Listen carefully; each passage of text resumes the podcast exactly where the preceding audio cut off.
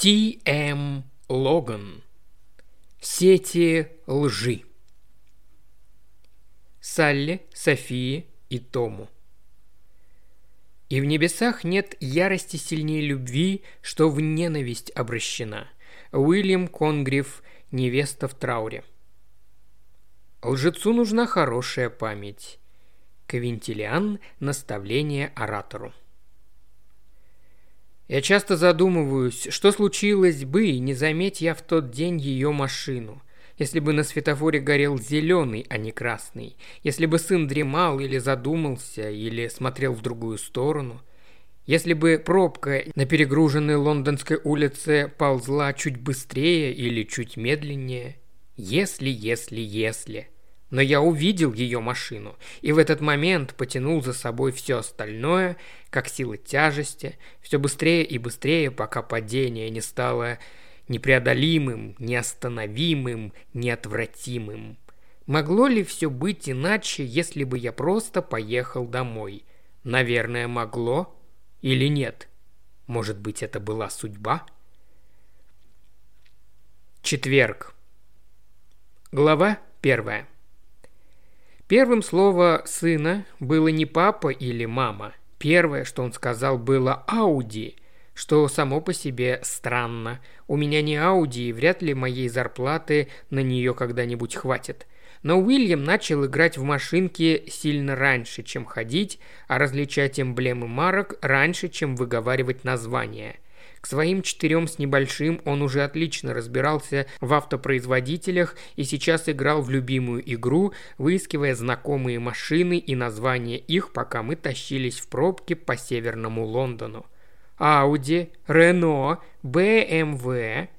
До дома оставалось совсем чуть-чуть, светофор переключился, и к тому моменту, когда снова зажегся красный, перед нами оставалось всего две машины – в зеркало заднего вида я видел, как Уильям сидит, прижимая обеими руками груди свою первую в жизни грамоту, будто случайный порыв ветра может налететь и вырвать драгоценную бумагу.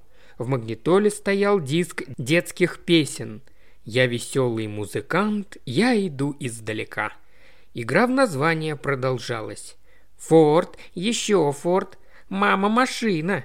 Я улыбнулся. Жена, она же мать Вильяма, водила Volkswagen Golf. Каждый раз, когда в потоке обнаруживался такой же, сын радостно об этом сообщал. Не Volkswagen, а мама-машина. «Это мама-машина, смотри, папочка!» В держателе на приборной панели завибрировал телефон. Уведомление о новом сообщении в Фейсбуке. «Что ты говоришь, Уилл? Вон, смотри!» На другой стороне перекрестка из крайней полосы длинный хвост машин медленно сворачивал на дублер. Плотный поток автомобилей в час пик и солнце в глаза не давали толком ничего рассмотреть.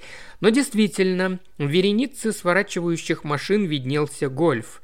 И правда, он был похож на машину жены, светло-голубой, пятидверный хэтчбэк, даже такая же шторка с губкой Бобом на стекле задней пассажирской двери – «Верно, дружок. Машина прямо как у мамы».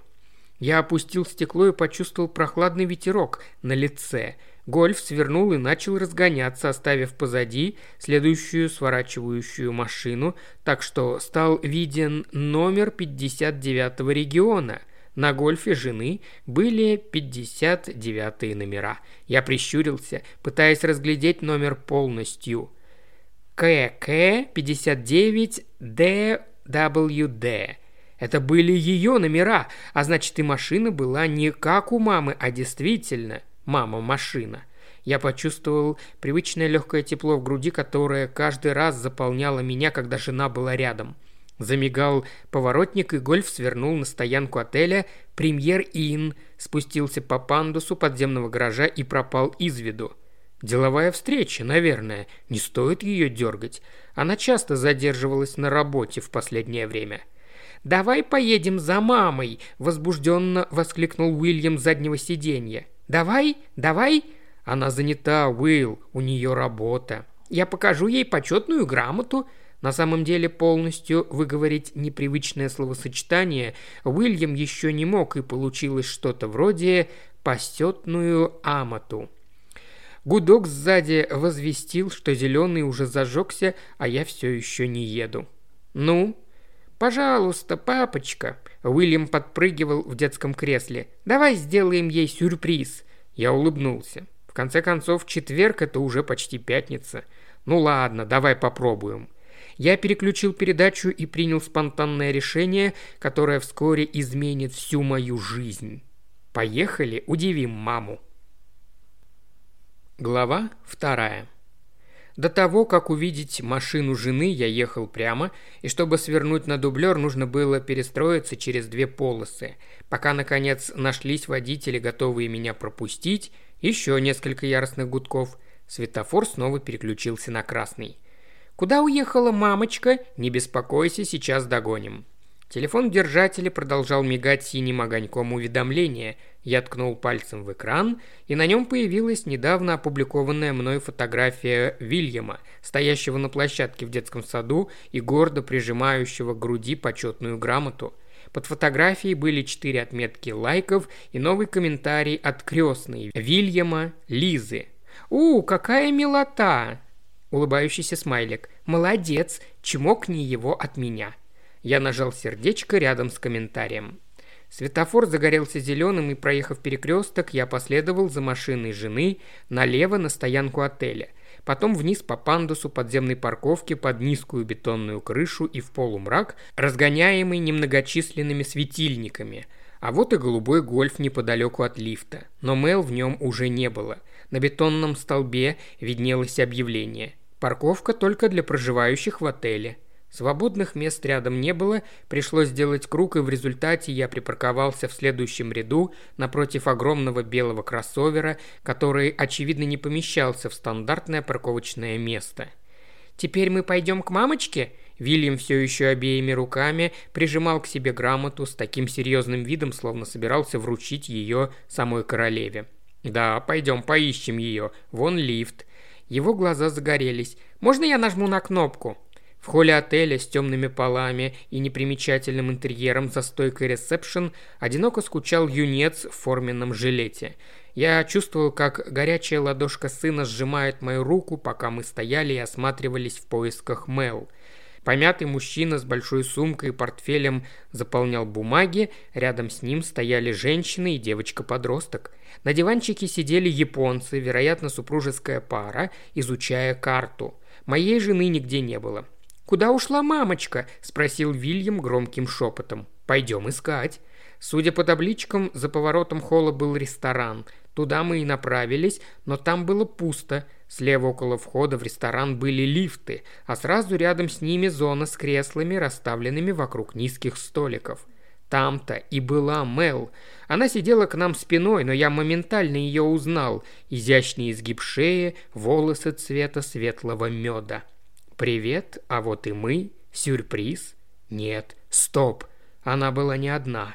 С ней возбужденно жестикулируя разговаривал мужчина. Что-то заставило меня остановиться.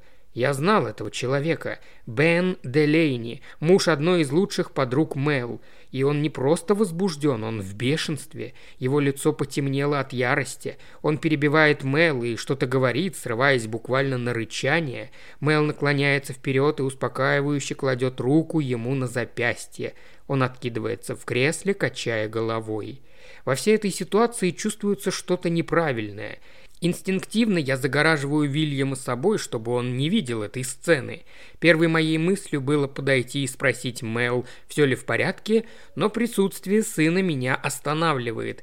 Теперь что-то говорит Мел, а Бен слушает, хмурясь и качая головой. Вильяму не стоит все это видеть. «Пойдем, Вилл», — сказал я. «Мама занята, вернемся в машину». «Она ушла?» «Давай подождем ее, она скоро вернется, мы будем рядом». И тогда я покажу ей грамоту?» «Ага». Мы вернулись к лифту и спустились на подземную парковку. В машине я достал телефон, номер Мэл у меня на первом месте в списке избранных, но при попытке позвонить у нее сразу включается автоответчик. «Привет, это Мэл. Я сейчас не могу говорить, оставьте сообщение, и я свяжусь с вами очень скоро». Я повесил трубку и снова набрал номер. Опять автоответчик, на этот раз я оставил сообщение. «Привет, милая, это я. Набери меня хорошо, просто хотел убедиться, что ты в порядке, что все в порядке. Набери». После звонка мы просидели еще минут пять, и я начал чувствовать себя слегка по-идиотски. По идее, мы уже должны были вернуться домой. Вильяму пора было в ванну, а мне выпить бокальчик красного и морально готовиться к вечерней проверке домашних работ. Вместо этого я сижу в машине на парковке отеля на окраине города и пытаюсь понять, что, черт побери, творится. Я одновременно хотел проверить, как дела у Мэл, и при этом боялся бросать Вильяма одного. Было душно, рубашка липла к телу, я чувствовал стекающие капли пота. Ну и какой план? Что будем делать? Что если Мел не в порядке? Что там у нее с Беном? Сколько ты тут еще будешь сидеть с еле-еле ловящим сеть телефоном в ожидании и замешательстве? Плана не было, и делать я ничего не собирался, просто сидеть и ждать, удивить жену. Плана у меня не было. Все случилось само. Уважаемый слушатель, ты прослушал ознакомительный фрагмент аудиокниги. Желаешь продолжить слушать аудиокнигу? Тогда подписывайся на канал Ильи Кривошеева на Бусте. Ссылка на канал в описании.